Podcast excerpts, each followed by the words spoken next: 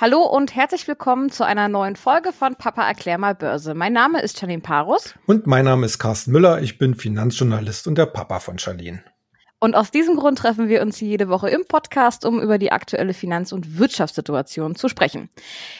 Eine Sache noch vorab in eigener Sache. Wir machen ja alle paar Wochen mal eine kleine Special-Folge, in der wir uns ähm, ja andere Kollegen aus der Branche einladen.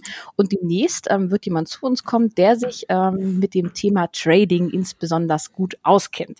Ähm, das Thema Trading haben wir hier im Podcast ja noch nie besprochen, ja. ähm, wollen das aber ganz gerne mal angehen. Ähm, also schickt uns doch einfach mal eure Fragen zu, was euch zu diesem Thema interessiert. Ähm, ich hoffe zumindest, dass euch das Thema interessiert. Ansonsten schreibt uns auch gerne für voll lahm oder was auch immer.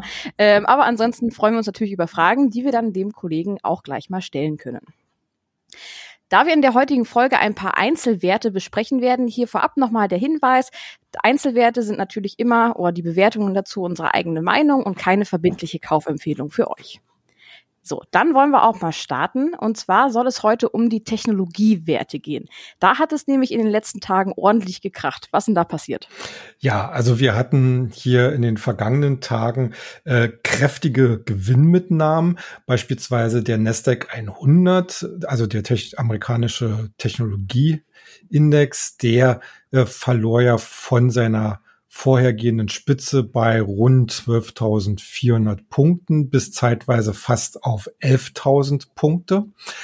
Ja, äh, wie äh, ist das zu erklären? Wir hatten das ja hier in der in den vergangenen Ausgaben schon das eine oder andere Mal angesprochen, dass natürlich die Bewertungen der Technologiewerte extrem äh, den Erwartungen, vor allen Dingen den Gewinnerwartungen vorweggelaufen waren. Also hier ist der Markt sprichwörtlich heiß gelaufen und da ist es natürlich nicht unüblich, dass dann erstmal ein bisschen Geld äh, vom Tisch genommen wird. Jetzt kann man vielleicht, wenn man sich so einen Chart anguckt, auch in der Vergangenheit ähnliche Situationen sehen. Wir hatten das zum Beispiel im Mai letzten Jahres. Da stand beispielsweise der Nasdaq 100 bei rund 7800 Zählern, auch nach einer sehr, sehr starken Rallye, die im Bereich von unter 6000 Punkten gestartet hatte. Und dann gab es halt diese Zwischenkorrektur mit auch mal knapp unter 7000 Punkten, nur um dann halt äh, in die nächste Anstiegsphase zu gehen, die dann halt bis zum Corona-Crash im Frühling dieses Jahres reichte. Also solche Rücksetzer sind äh, nichts Unnormales. Und sie sind aber auch immer nötig, wenn die Bewertungen, wie gesagt, schon aufgebläht sind und es vielleicht auch so aussieht, als wenn hier einfach schlichtweg keine große Nachfrage mehr in den Markt kommt, weil viele halt sagen, okay, die Aktien sind uns halt schon zu teuer.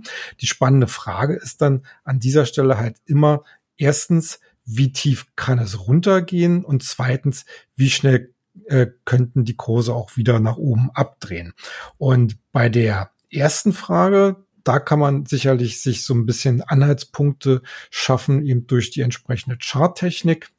Also ich würde mal sagen, im absoluten Worst Case äh, könnte es natürlich so in den Bereich von 9700 Punkten beim Nasdaq runtergehen.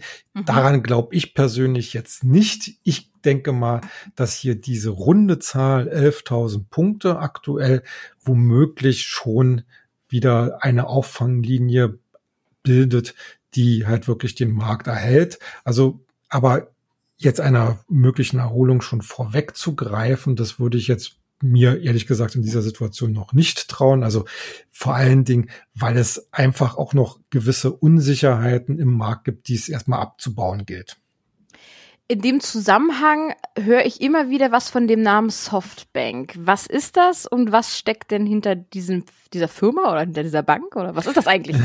Ja, also äh, Softbank äh, bildet in diesem äh, Umfeld, was ich gerade genannt habe, eigentlich so eine dieser großen Unsicherheiten. Also Softbank, das ist ein großer äh, japanischer Technologiekonzern mhm. der zum Beispiel auch Software äh, entwickelt, der im Gaming-Bereich äh, sehr aktiv ist. Aber äh, er ist in den letzten Jahren vor allen Dingen durch eines aufgefallen. Er hat nämlich massiv in Startups investiert. Ähm, dafür hat er ein eigenes Investitionsvehikel. Das ist der Vision Fund. Der ist anfänglich war der, glaube ich, mit 100 Milliarden Dollar ausgestattet die natürlich jetzt nicht direkt vom Unternehmen kamen, sondern eben bei anderen Investoren eingesammelt wurden. Das funktioniert dann wirklich nicht nur nach dem Namen nach wie ein Fonds, sondern ist dann auch tatsächlich äh, strukturiert wie ein Fonds, der dann halt in entsprechende Anlagen investiert.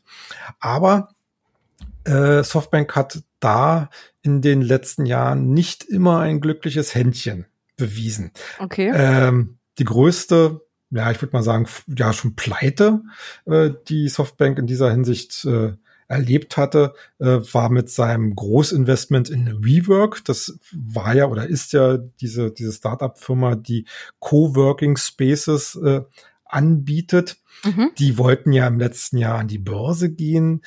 Äh, Softbank hatte sich erhofft, einen Emissionserlös von 40 Milliarden Dollar.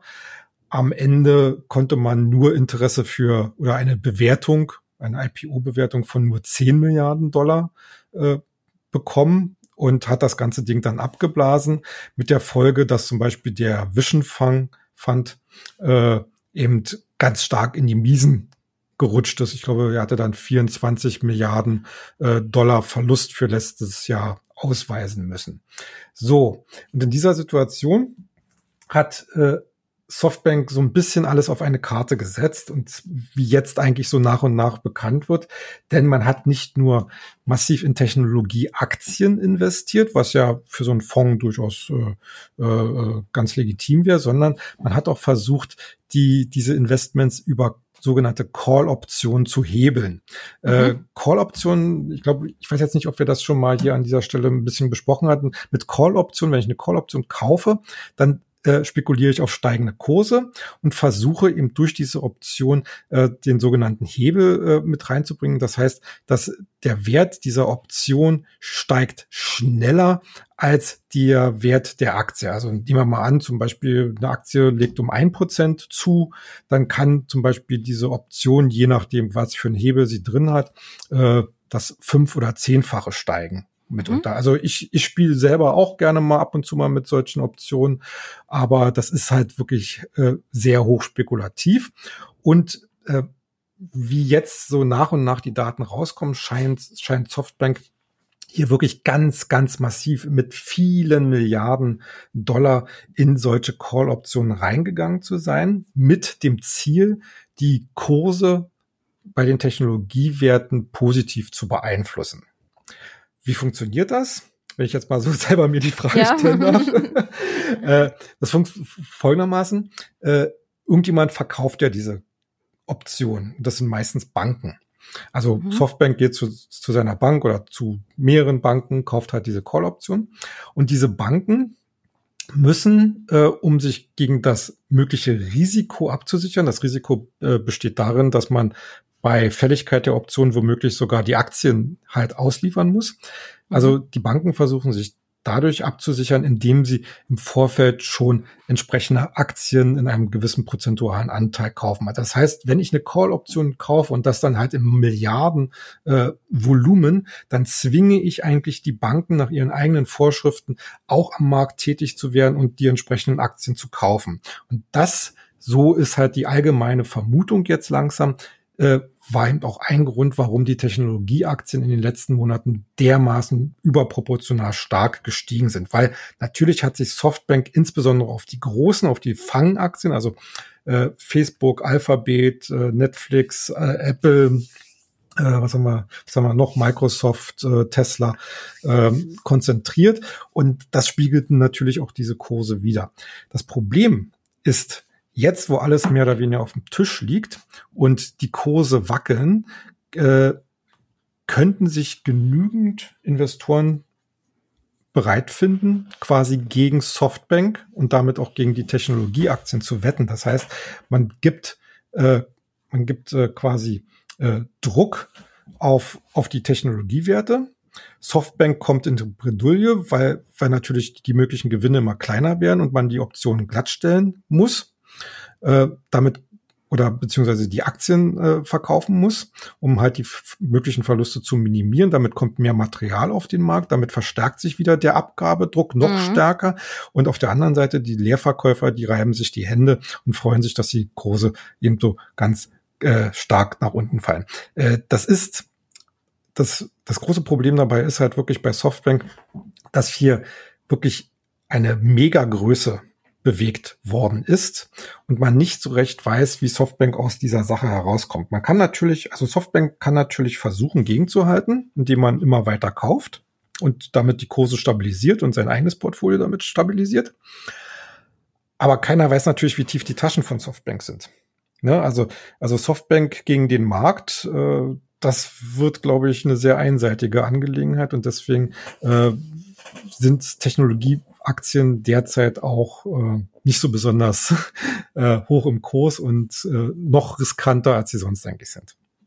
Muss man denn jetzt befürchten, dass die Technologiewerte weiterhin verlieren? Und wenn ja, was kann man dagegen tun, wenn ich jetzt welche Werte habe? Ja, also die entscheidende Frage ist wirklich äh, angesichts der Dimension, um die es hier anscheinend geht, äh, gibt, finden sich genügend äh, Investoren oder Shortseller oder Hedgefonds äh, bereit, um gegen Softbank zu wetten, um damit quasi die Kurse nach unten zu treiben von den mhm. Technologiewerten. Mhm.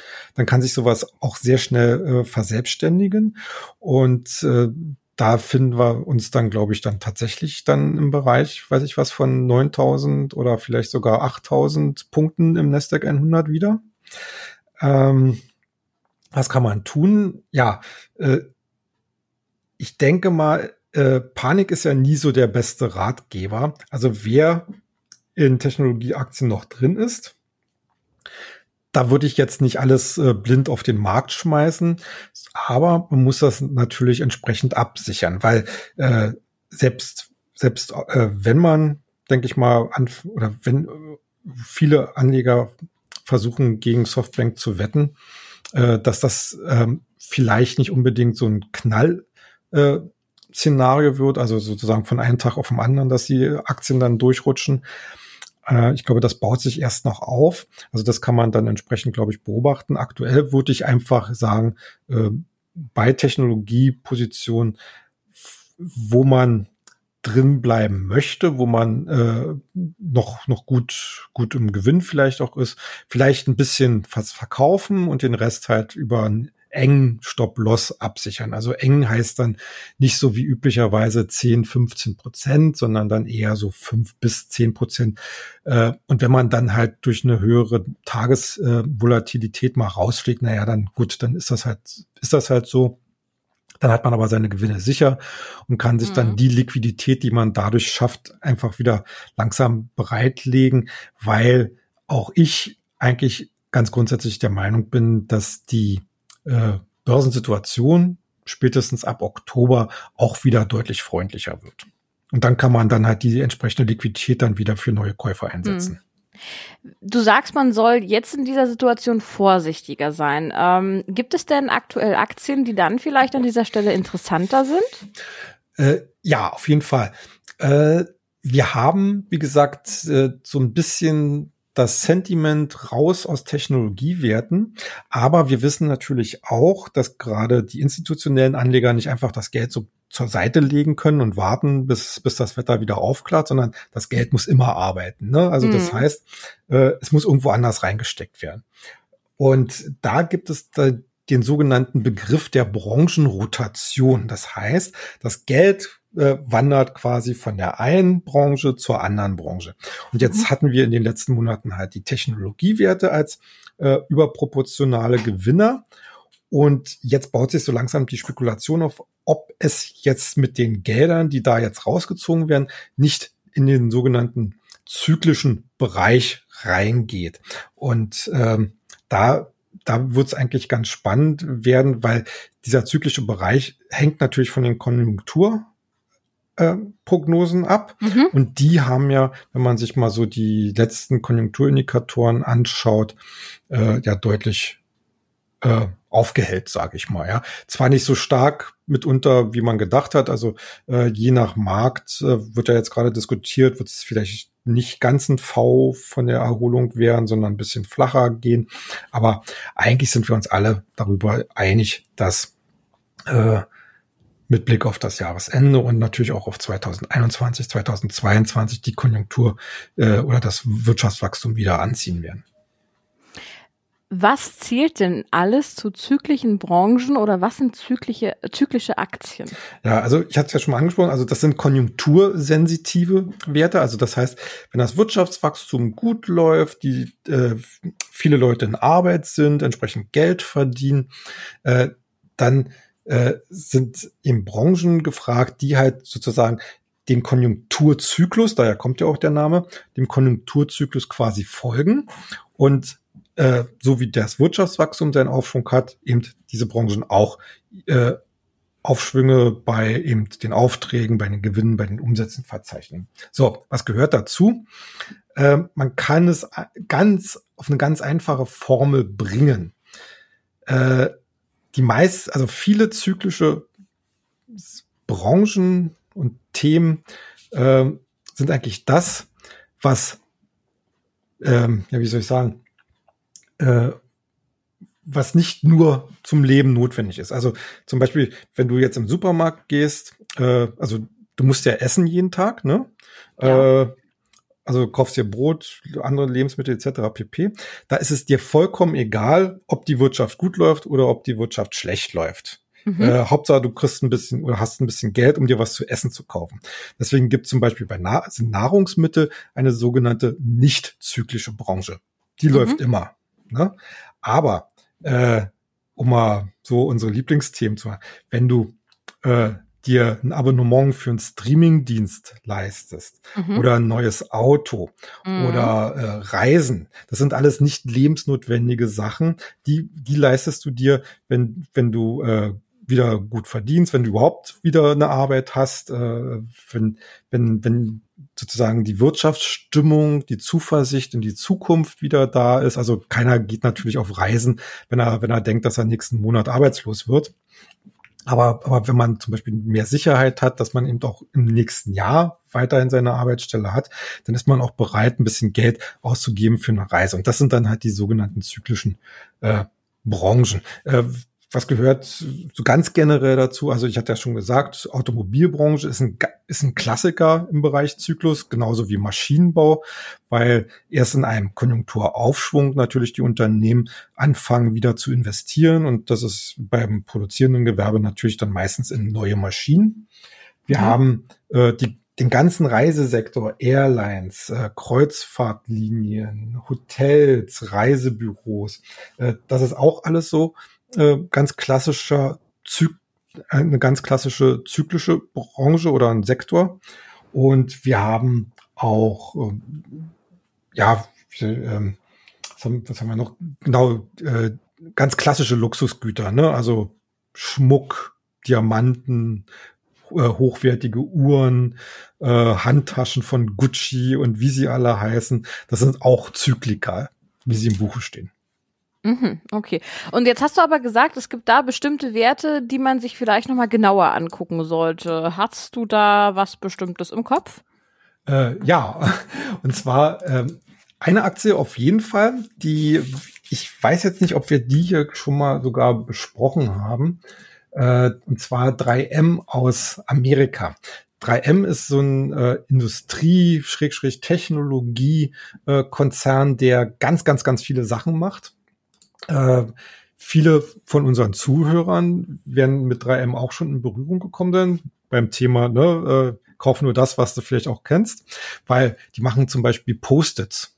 Das ist, das ist eine ihrer bekanntesten Marken. Daran habe ich jetzt tatsächlich gar nicht gedacht. Ich habe tatsächlich an Corona-Masken gedacht.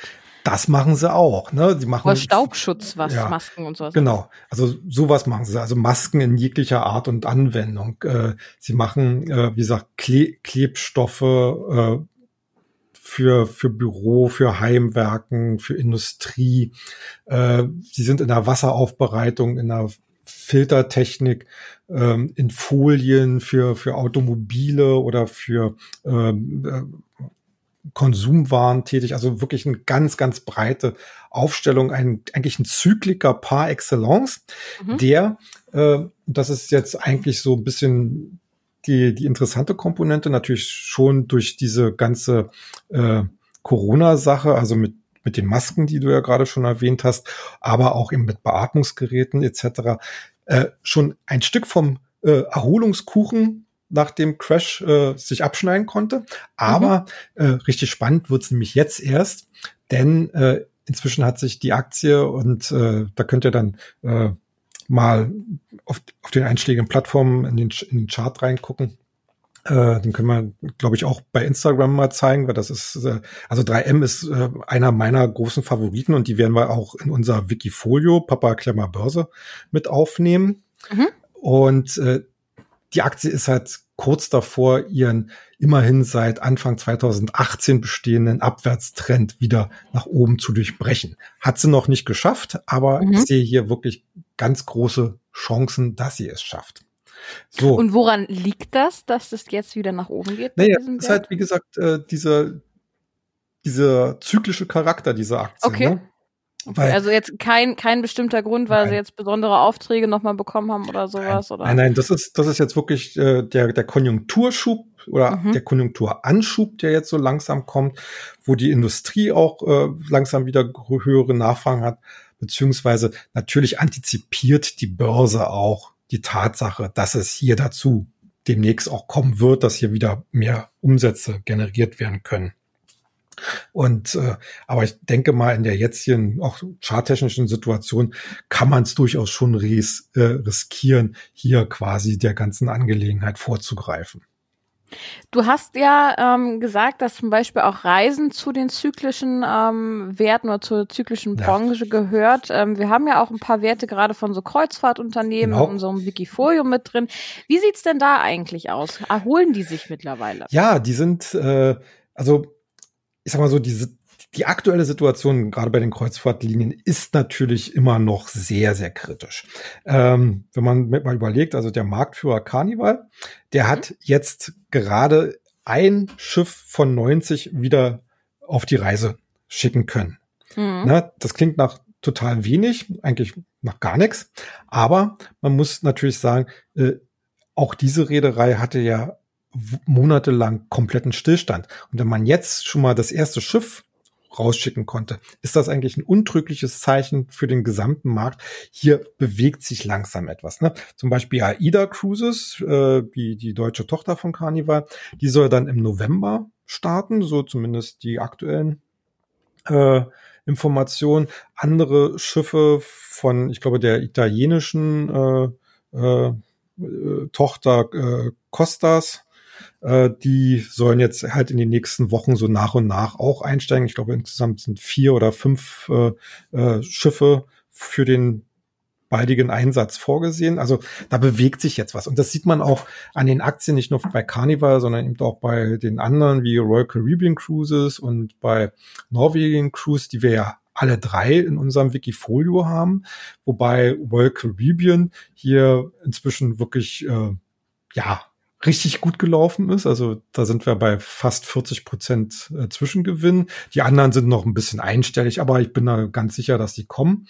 Äh, insgesamt dieser ganze Tourismus-Reisesektor, äh, das ist eigentlich etwas, wo ich glaube, der ist noch sehr, sehr spekulativ, aber auch der wird nach und nach äh, an Breite gewinnen. Und das heißt dann nicht nur die Airlines, also wir hatten ja hier auch American Airlines mit drin. Da wird jetzt gerade ein Restrukturierungsprogramm nach dem anderen bekannt gegeben. Da werden höchstwahrscheinlich viele, viele Arbeitsplätze abgebaut werden. Äh, die Airlines kämpfen darum, hier neue Transport- und Hygienekonzepte zu implementieren. Aber letzten Endes wissen wir doch alle oder zumindest kann man mit einer sehr, sehr hohen Wahrscheinlichkeit sagen, in einem Jahr um diese Zeit wird sich der Flugverkehr, denke ich mal, äh, sehr stark wieder normalisiert haben. Vielleicht nicht unbedingt auf der Langstrecke, aber äh, im, im, im mittleren und kurzen äh, Bereich äh, gehe ich da mal absolut davon aus. Also äh, mhm. äh, die äh, und das glaube ich, wird die Börse auch entsprechend schon vorher antizipieren. Und äh, deswegen glaube ich, dass Airlines hier auch weiterhin ins Portfolio gehören. Genauso wie letzten Endes Hotels und Reisebüros. Bei den Hotels, äh, da gucke ich besonders auf den Marktführer Marriott. Der kommt auch aus Amerika, aber ist halt international äh, tätig.